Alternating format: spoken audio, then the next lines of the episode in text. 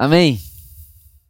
Gente, é isso aí. Esse trabalho que o Por Amor a uma Vida tem feito é sensacional e eu queria incentivar você a contribuir com esse projeto de, de construção né, desse banheiro. A gente tem visto tanta coisa legal acontecendo aqui essa semana, enquanto eu, enfim, terminei aqui de fazer as coisas que eu tinha para fazer no escritório, estava indo embora. A hora que eu olhei o lounge do outro lado, estava cheio de, de, de gente, né? O pessoal em situação de rua, tomando banho ali, cortando cabelo e fazendo até comunhão entre eles, assim. Foi uma experiência bem legal, porque tem muita coisa que acontece né, e tem muita coisa que vai acontecendo que a gente não consegue medir, que a gente não consegue metrificar, mas é o fruto da igreja. É o fruto da igreja estabelecida nesse bairro, nessa cidade, né? E é muito legal a gente saber que a própria prefeitura né, tem viabilizado esse, essa ponte. Elas, a, a prefeitura pega o pessoal e traz para cá.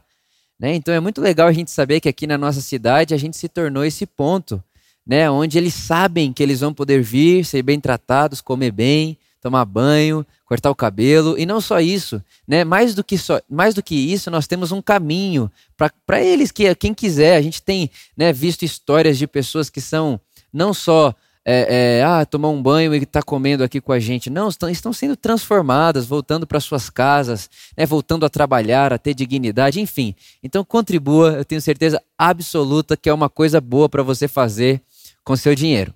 Tá bom? É... Quero falar com você hoje sobre um assunto ou um tema ou um coração que para mim define o motivo, o propósito da nossa comunidade. A verdade é que quando nós paramos para conversar sobre qual que é a missão da Por Amor, a gente sabe que a missão da igreja é uma só, né, o reino de Deus, né, o reino de Deus estabelecido na terra, glorificar Jesus que é o nosso rei, sermos seus representantes, né? Igreja sendo essa revelação do desejo de Deus de ter um corpo no mundo, a gente sabe disso tudo. Mas igrejas locais, cada igreja carrega uma maneira de ler, uma forma de se expressar, né? Cada igreja, cada local, né? Cada bairro, cada igreja estabelecida num lugar, cada comunidade em volta da escritura e do evangelho, ela tem o seu jeito peculiar e único de traduzir o seu propósito, de traduzir a sua mensagem, de traduzir como se posiciona no mundo e tudo isso.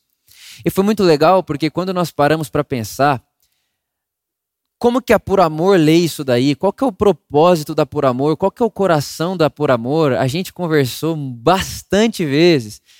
E é muito legal que a gente sempre olhava um para o outro e dizia o seguinte: olha, uh, o propósito da Por Amor precisa ser simples, de uma forma que uma criança consiga entender. Porque se o reino de Deus é das crianças, a gente não pode ter um propósito a gente não pode ter uma missão que uma criança não entenda. Né? Dentro disso tudo, dentro dessas nossas conversas, né, nós começamos a perceber a Por Amor, e obviamente que a gente começou a conversar e pensar sobre isso depois que a Por Amor já existia, porque eu acredito que propósito você não decide antes para depois fazer acontecer. Não, um propósito você vai percebendo, né? Você vai reconhecendo o propósito no meio da comunidade. E a gente chegou numa conclusão que o propósito, a missão da Por Amor é amar de graça e servir as pessoas como Jesus. Amar de graça e servir as pessoas como Jesus. Toda vez que você vê a gente fazendo qualquer coisa ou não fazendo alguma coisa, a gente está respondendo esse propósito, que é amar de graça e servir as pessoas como Jesus. Você sabe que amar e ser amado é um desejo humano. Todo ser humano tem o desejo de amar e ser amado. A neurociência disse para nós, inclusive eu li uma, uma, uma matéria na Folha de São Paulo, uma neurocientista chamada Susana, ela disse que ser amado e ser abraçado com amor é ansiolítico. É um ótimo remédio para ansiedade. É, então a ciência já tem mostrado para nós de que essa, esse negócio aí chamado ser amado, ser abraçado, ser aceito, mexe inclusive com a nossa, com o nosso corpo, com o nosso cérebro.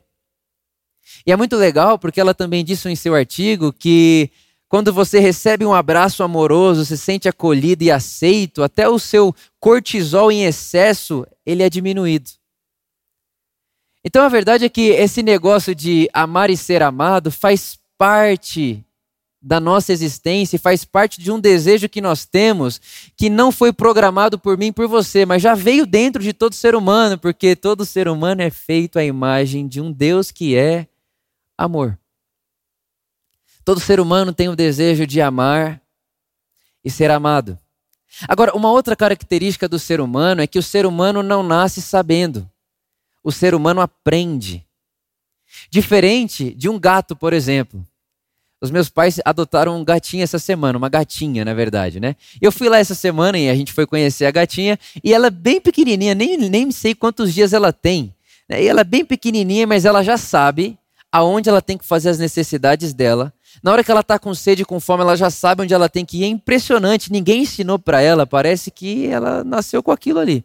Ela sabe que na hora de fazer necessidade ela tem que subir na areinha. E ela sabe que se ela ficar com sede, ela não precisa ficar chorando igual um bebê. Ah, eu tô com fome, eu choro, porque eu não sei falar o que eu quero. Eu só sei que tem uma necessidade em mim, mas eu não sei, eh, eu não sei suprir essa necessidade sozinho. O gato não faz isso. Ele sentiu fome, sede, ele sabe onde ir. Ele está com vontade de fazer necessidades, ele sabe onde ir. O ser humano não. O ser humano precisa de referência. O ser humano aprende o ser humano vive em aprendizado. Nós precisamos de referência. E da mesma forma que nós precisamos de referência para aprendermos a falar, a andar, nós precisamos de referência para aprender a amar. A maneira como eu amo e a maneira como eu me sinto amado, de alguma maneira, é uma resposta ao tipo de amor que eu tive como referência. Então é muito natural você ouvir alguém dizer: Não, eu faço assim porque meu pai fazia assim, minha mãe fazia assim. Não, eu faço assim porque eu aprendi assim. Esse é meu jeito de amar, porque eu fui amado dessa forma. Então, nós seres humanos, nós precisamos de referências. E a grande verdade é que até Deus encarnar em Jesus, até que Deus encarnou há dois mil anos atrás e veio viver entre nós, nós não tínhamos referência do que é amar de graça. A gente não tinha essa referência. Na verdade, enquanto né, história, até que Jesus nasce ali, Jesus entra dentro dessa revolução, desse amor que é gratuito, o que nós tínhamos e o que nós sabíamos como humanidade é: olha, não faça para o outro aquilo que você não quer que faça a você. Isso nós já tínhamos. Né, a ideia do olho por olho e dente por dente. Tipo, não faça para o outro, outro que você, o, que, o que você não quer que faça a você, e se alguém fizer algo a você, retribua, mas na mesma moeda. Não abuse na retribuição. Né? Se a pessoa pegou 10 seu, não queira pegar 100 dela. Não seja vingativo. Então também era uma forma de amar. Então você pegou 10 meu, eu vou pegar 10 seu. Então nós tínhamos essas referências de amor. Olha, filho, você tem que amar seu pai. Pai, você ama seu filho. E isso foi acontecendo, isso veio vindo até que Jesus nasce. E quando Jesus nasce, ele começa a ensinar para a gente a vida de Deus e a maneira como Deus vive, a maneira como Deus ama, ele inaugura no mundo uma referência de amor gratuito. O amar de graça aparece em Jesus. O amar de graça se inaugura em Jesus. É muito interessante que Jesus diz para mim e para você o seguinte: olha, Vitor, por amor, sejam perfeitos, como o Pai de vocês é perfeito. E o contexto que Jesus está utilizando para essa afirmação né, e para essa declaração é o seguinte: o seu pai, Vitor, o seu pai, por amor, ele faz com que o seu sol brilhe sobre bons e maus. Ele faz com que o seu sol brilhe, apareça, e ele faz com que sua chuva caia sobre pessoas de boa índole e de má índole, sobre amigos e inimigos. Então Jesus, ele diz para mim, Vitor, seja perfeito, por amor, seja perfeito como vosso Pai é perfeito. Dentro desse contexto, Jesus está dizendo que perfeição, perfeição, andar perfeitamente é andar de uma forma que o meu amor, ele não é seletivo, mas gratuito. Então Jesus ele inaugura essa, essa revolução de amor no nosso meio. Não tínhamos referências de amor gratuito. Inclusive, esse, esse negócio de amor gratuito, ele geralmente custa caro, porque a gente sabe onde Jesus foi parar. Mas é isso que ele inaugura. Ame de graça. Ame por amar. E é muito interessante essa informação que ah, quando Jesus ele começa o seu ministério ali, né, os seus três anos de ministério, de ação mesmo, fazendo discípulos, pregando o evangelho, curando as pessoas, logo no início alguém chega para ele e fala: Jesus, e aí, o que, que é importante na vida? Como que você resume a lei? E aí, no começo da caminhada ali de Jesus com seus discípulos, Jesus responde: Ó, ama, ame a Deus de todo o seu coração e a seu próximo como você mesmo. Ou seja, Jesus mantém o discurso do, da época. Essa fala, ame a Deus e ame ao próximo, já existia. E Jesus sabia que o ser humano precisa de referência. E como Jesus acabou de, de se expor publicamente, Jesus não tem como, ali na sua primeira aparição pública, dizer: vocês precisam amar como eu vos amo, porque não tem referência de como você ama Jesus. Então, no começo da caminhada ali de Jesus com seus discípulos, Jesus disse: sim, ame a Deus de todo o seu coração e ame ao próximo como a você mesmo. Mas vem andar comigo. E aí, depois de três anos de caminhada, depois de três anos dormindo e acordando junto, comendo junto, vivendo junto, depois de três anos os discípulos vendo como Jesus tratava o pecador, a religião, o mundo, o dinheiro, vendo como Jesus lida com a vida, depois de três anos, Jesus em João capítulo 13, olha para os discípulos e diz assim: Olha, agora eu vou dar para vocês um novo mandamento. Eu vou, eu, agora eu vou traduzir para vocês tudo isso de uma outra forma. Agora não é mais ame a Deus de todo o coração e ao seu próximo como a você mesmo. Agora é como eu vos amei.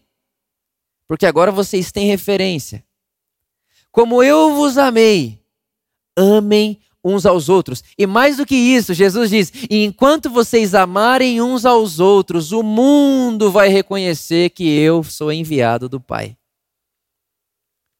Agora que vocês têm uma referência, amem dessa forma. Façam dessa maneira. Façam assim, como eu vos amei. É tipo assim, agora que vocês se sentiram amados por mim e perceberam como é o meu amor. Agora que você sabe o que é se sentir amado por mim, produz essa sensação na vida das pessoas. Eu não tenho como falar disso sem falar de João, o discípulo a quem Jesus ama. E é muito interessante, é muito legal você saber que quem deu esse apelido para ele não foi Jesus, e nem Deus, o Pai, e o Espírito Santo, não.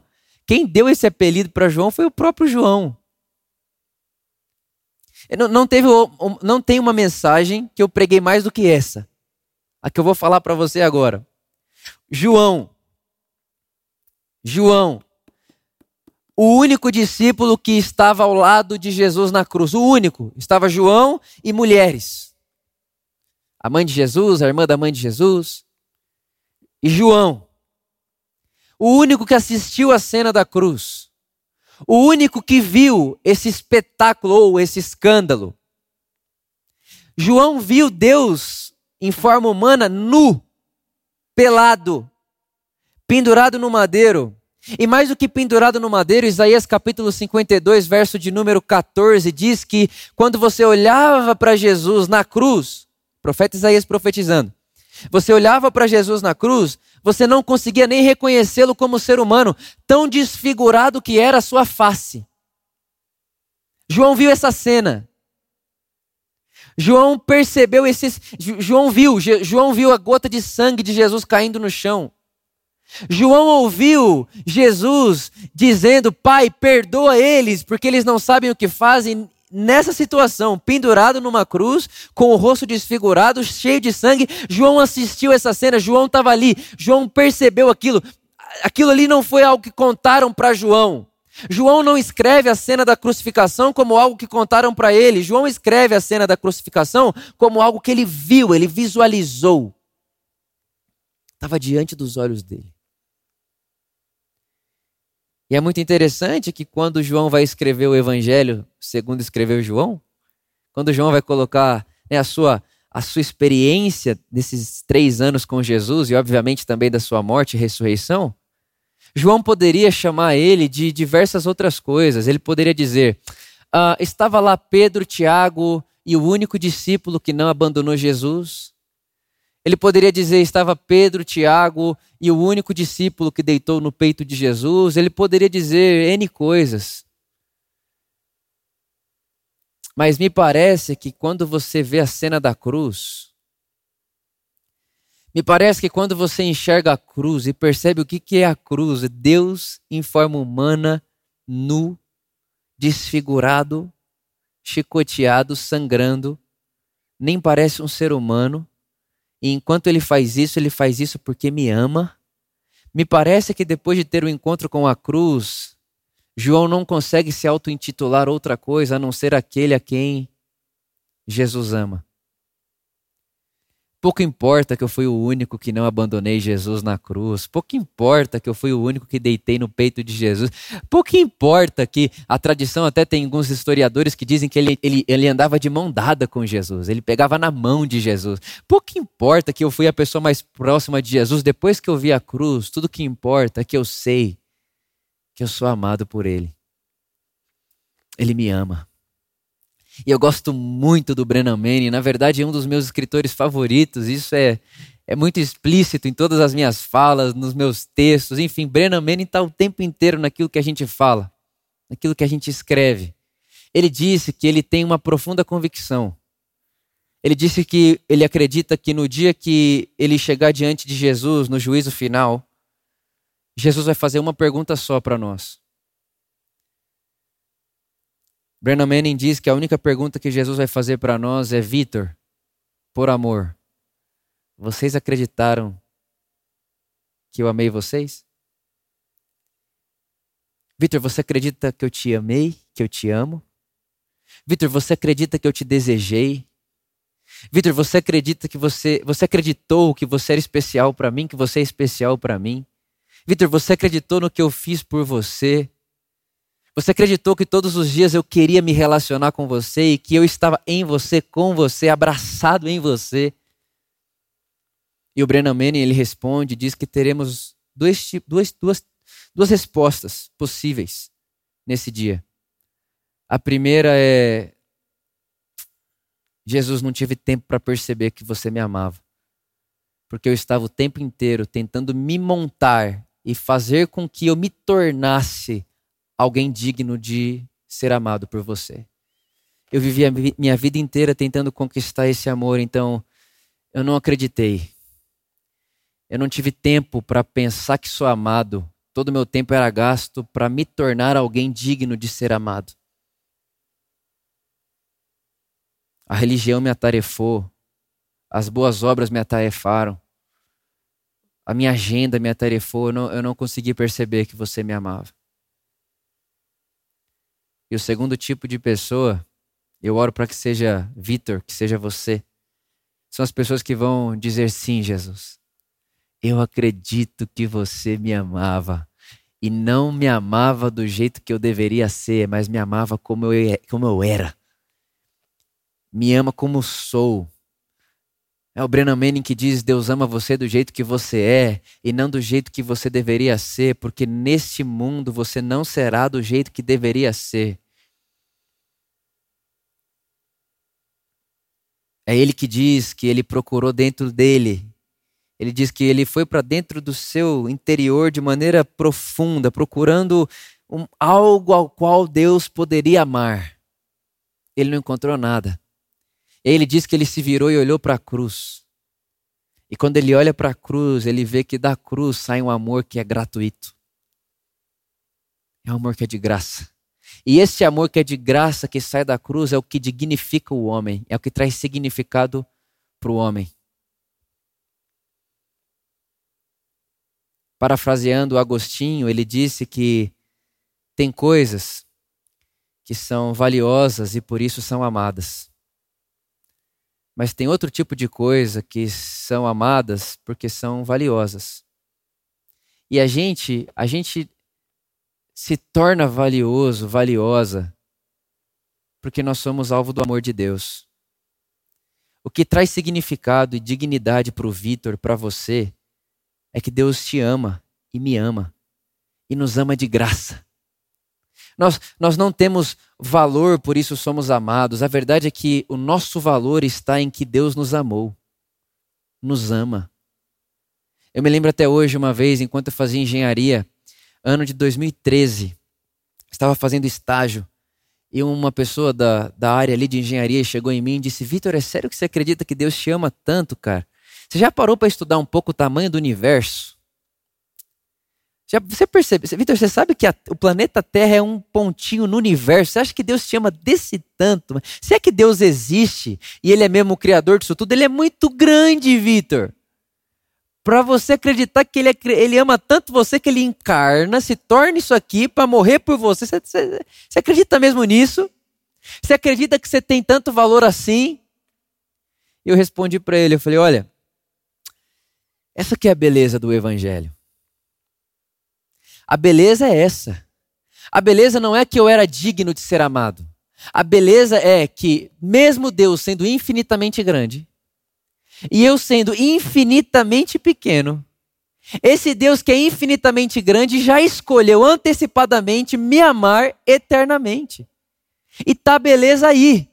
Não sou digno e agora sou amado. Não nasci em dignidade porque antes de ser criado, antes de nascer, já era amado.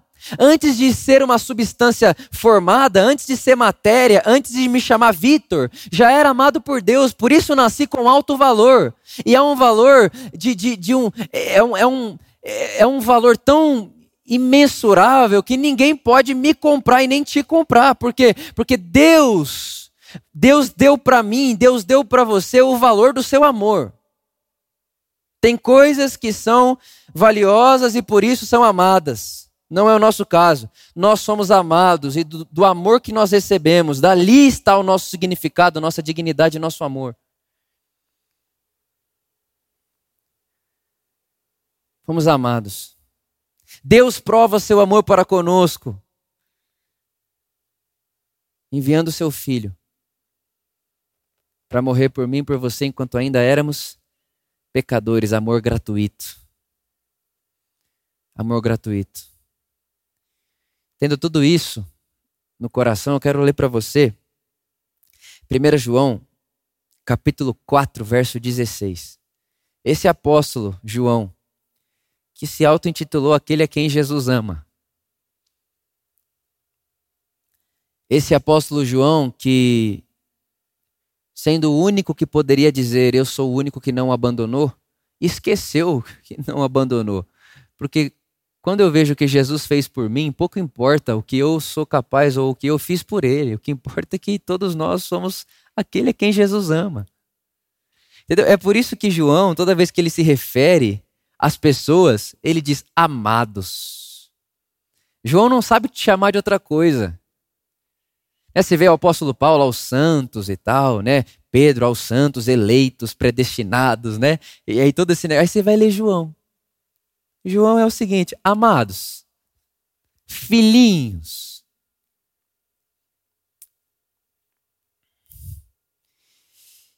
Primeiro João capítulo 4, verso 16. E nós conhecemos e cremos no amor de Deus e no amor que ele tem para nós. Deus é amor. E aquele que habita em amor, habita em Deus e Deus nele. Habita em Deus e Deus nele. E o versículo 11 ele diz: Amados, se Deus nos amou dessa forma, devemos amar assim uns aos outros. Se Deus nos amou dessa forma, devemos amar assim uns aos outros. Como Deus nos amou? Gratuitamente amar de graça.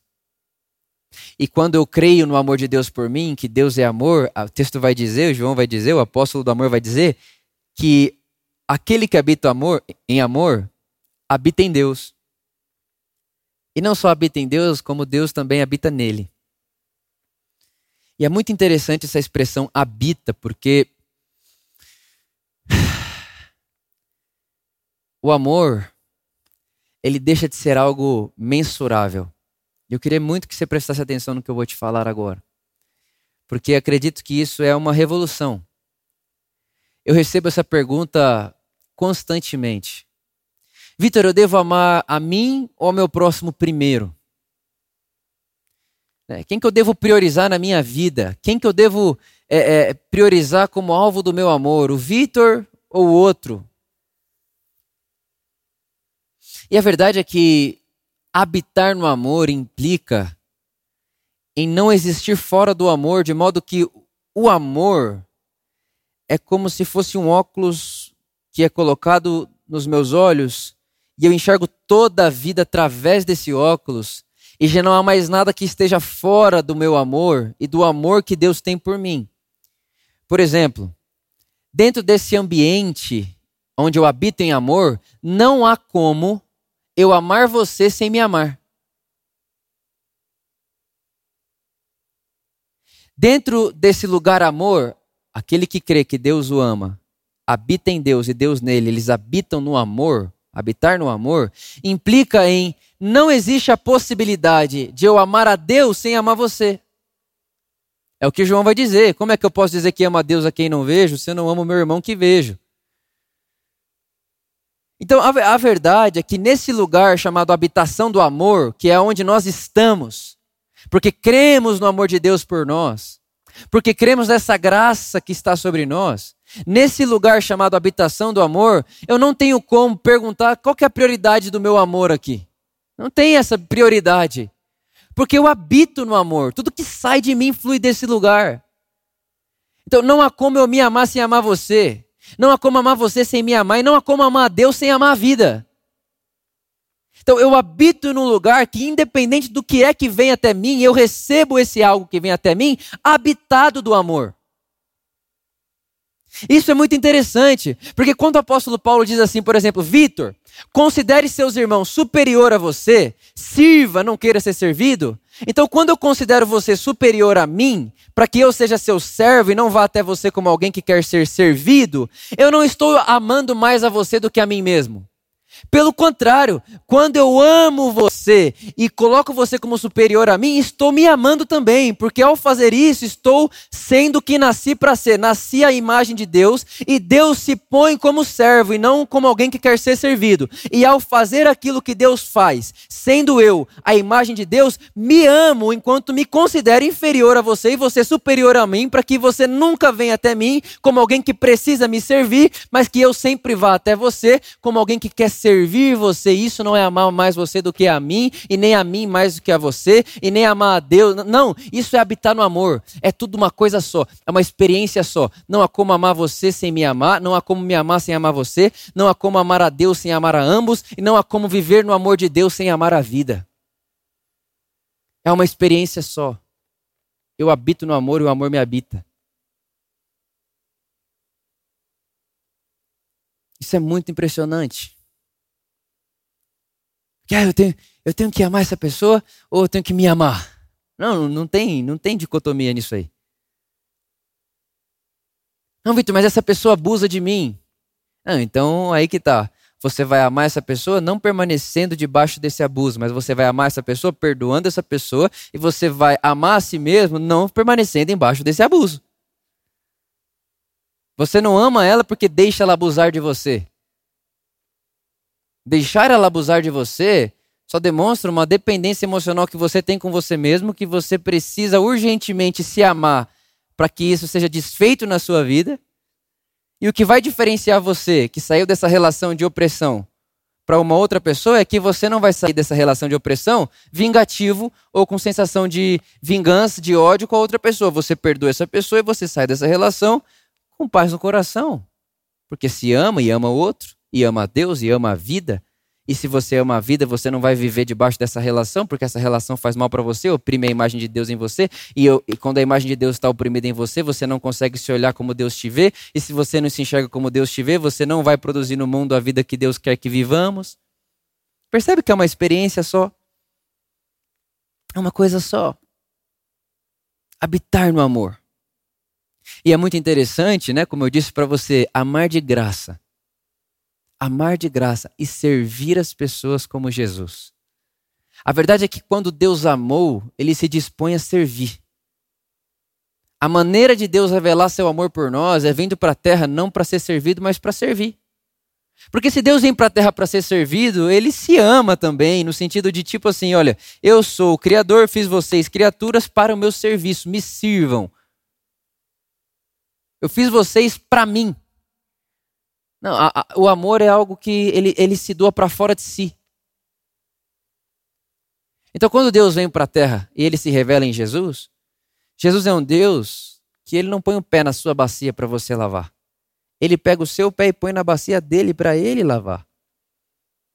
Então, a maneira como Deus demonstra o seu amor gratuito não é só morrendo na cruz. Obviamente que aquilo é o ápice.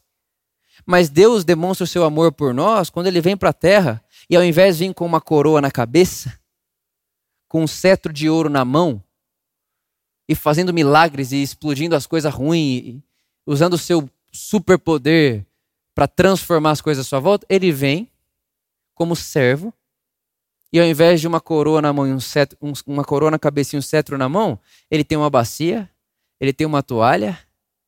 E a Bíblia diz em João capítulo 13, versículo 1, que sabendo que todo poder estava sobre ele, sabendo que todo poder estava sobre ele, ajoelhou, amarrou a toalha e foi lavar pé dos discípulos. Inclusive lavou o pé de Judas porque o amor é gratuito. Eu não estou lavando o pé de João porque João é o discípulo que eu amo e que sabe que eu amo e que não vai me abandonar. Eu estou lavando o pé de João e o de Judas na mesma bacia porque eu não faço distinção entre o meu amor e o meu serviço. Amar de graça e servir as pessoas como Jesus. Nosso desejo é que a nossa comunidade seja uma comunidade de pessoas que amem gratuitamente e que sirvam como Jesus que sirvam sem olhar a quem, que tenham um senso de serviço, que tenham um senso de eu quero doar, eu quero dar. Eu não quero, eu não sou um consumidor. Deus me abençoou com todas as bênçãos espirituais em Cristo Jesus. Deus me abençoou com seu infinito amor. Já não há mais o que eu queira consumir eu estou consumido por esse amor. E esse amor que me consumiu precisa transbordar e sair de mim em atitudes de serviço.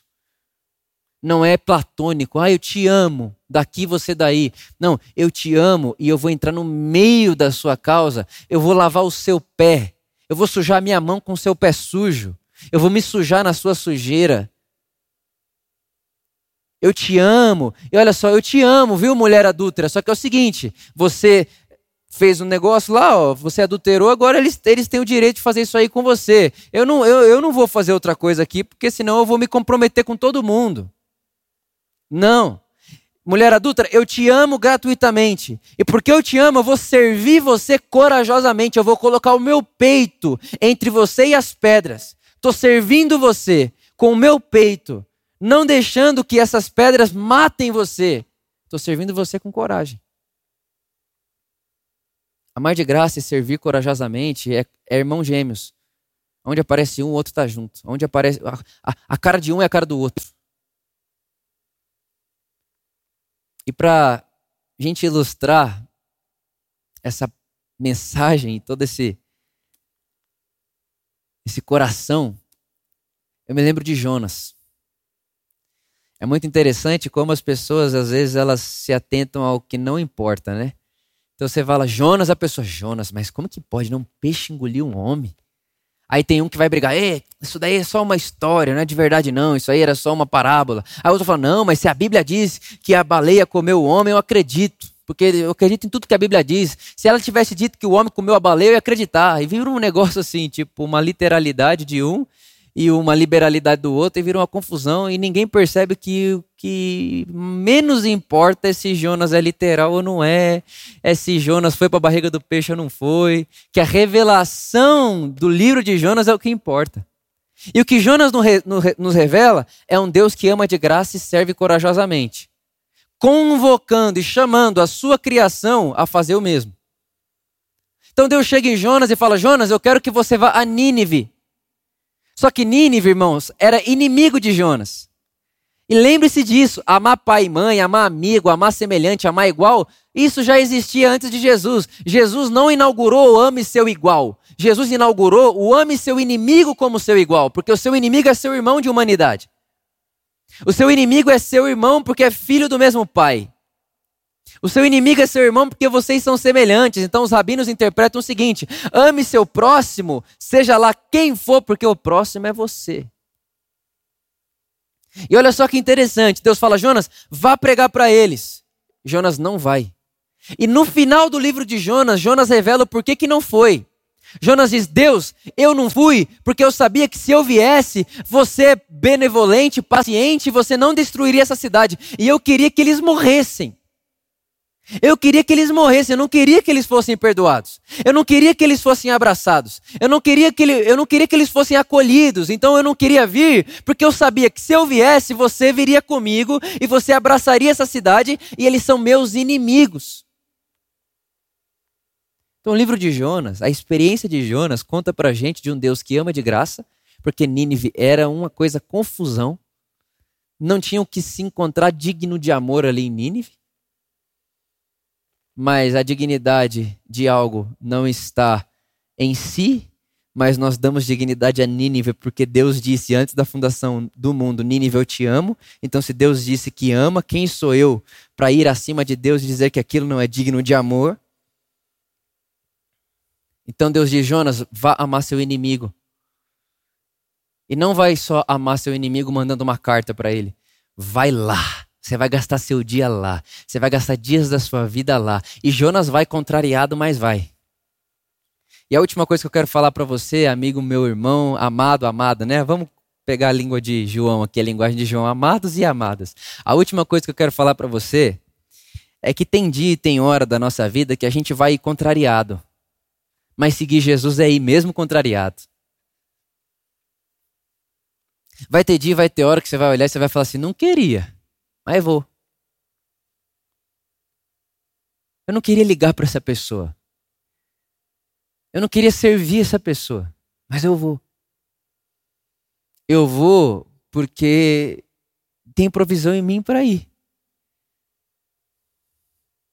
E quando eu vou e faço isso, eu estou me amando enquanto amo ela, amo a Deus entre nós e estou amando a vida, porque isso embeleza a vida, agrada a Deus, faz bem para mim e faz bem para a pessoa. Jonas conta pra gente de um Deus que é benevolente e que convida a humanidade a amar o inimigo, abraçar o inimigo, acolher o inimigo e servir ele corajosamente. Porque quando Jonas entra na cidade de Nínive, ele pode morrer também com o tipo de fala que ele tinha. Ele estava pregando para eles se arrependerem de um jeito assim, ele estava correndo um sério perigo de morte. Mas ele vai com coragem. Porque o amor gratuito de Deus, ele acompanha, ele precisa ser acompanhado por um serviço corajoso. Deus amou o mundo de tal maneira. Tá bom, Deus, você amou gratuitamente? Sim. Como vai ser o jeito de você servir? Vou encarnar, vou ir para o mundo servir vocês. Tá bom. E aqui no mundo, enquanto você nos serve, o que, que a gente vai fazer com você servindo a gente? Vocês vão me matar. Mas eu vou mesmo assim. A minha oração é que sejamos uma comunidade que ame de graça, que ame gratuitamente e sirva as pessoas como Jesus. Sirva corajosamente as pessoas como Jesus. Que sejamos nós o bom samaritano que para o nosso compromisso para abraçar a pessoa que está do nosso lado, porque o nosso próximo é a nossa responsabilidade. Que sejamos nós as pessoas que vão colocar o peito entre as pedras da sociedade, da religião e a mulher adúltera que sejamos nós as pessoas que vão andar pela vida e pelo mundo declarando e revelando que o nosso Pai faz o seu sol brilhar sobre bons e maus. Que sejamos nós uma comunidade que está espalhada pelo mundo não com arma, com armas de guerra. Não, eu vou para o mundo com arma de guerra, estou lutando contra esse negócio, esse exército, eu sou exército de Deus, e aquele negócio, a cruz numa mão, a espada na outra. Não. Que sejamos pessoas com uma toalha na cintura e uma bacia na mão, lavando pés das pessoas. Jesus não te enviou ao mundo com uma espada. Jesus não te enviou ao mundo com a mensagem da cruz numa mão e uma espada na outra. Jesus nos enviou ao mundo dizendo: Vocês viram o que eu fiz por vocês aqui agora, lavando os pés de vocês. Ide por todo mundo e faça dessa maneira. Ensina o que vocês aprenderam de mim. Conte o que vocês aprenderam de mim. Uma comunidade que ama de graça e que serve as pessoas como Jesus.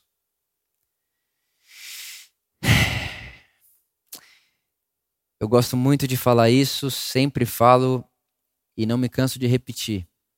O meu desejo é que a comunidade por amor seja um lugar de acolhimento, de inclusão, de abraço, de um teto de misericórdia e de um fundamento de graça.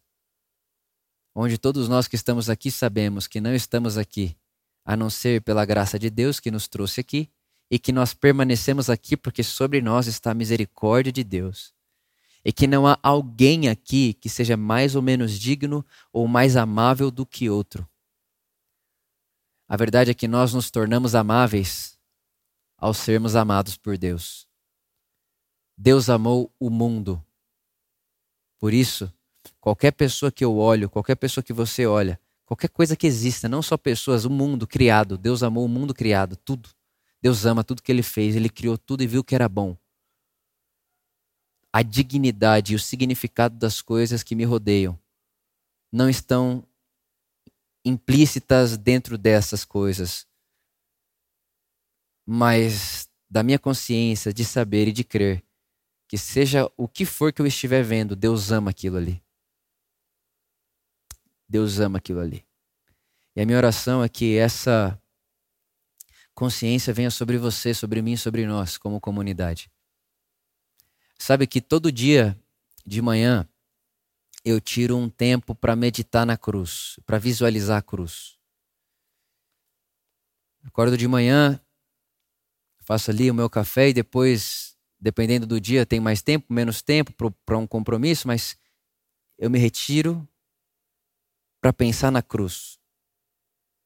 Porque eu não quero ir viver o meu dia sem saber que eu fui amado gratuitamente e servido por Deus corajosamente, para que seja lá o que for que eu for fazer depois, eu possa ir para o mundo seguindo a orientação de João Amados. Vitor, eu leio assim: Vitor, se Deus assim te amou, como você acabou de visualizar,